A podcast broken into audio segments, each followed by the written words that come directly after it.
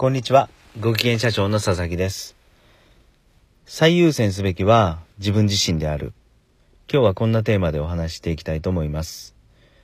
前回ですね、優先順位っていうことについて少しお話しさせていただきましたが、今日は最優先すべきはやっぱり自分自身ですよね。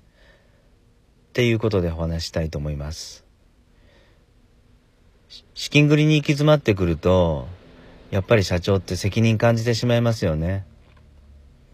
えーそこで好きな趣味、例えばお酒やゴルフ、釣りや読書なんかを一切やめて、もっと言うと、えー銀行の返済をするために夜寝る間も惜しんでアルバイトなんかに行ったりします。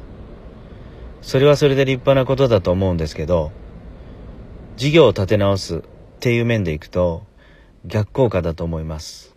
やめた方がいいです。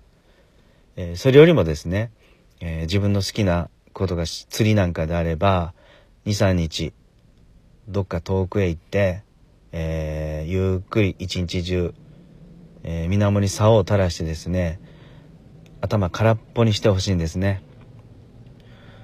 そんなことをしていると、面白い出会いがあったり、意外なところで、ビジネスモデルのアイデアが浮かんできたりしませんか？はい。最優先すべきは自分自身である。今日はこんなことでお話しさせていただきました。今日も最後まで聞いていただき、ありがとうございました。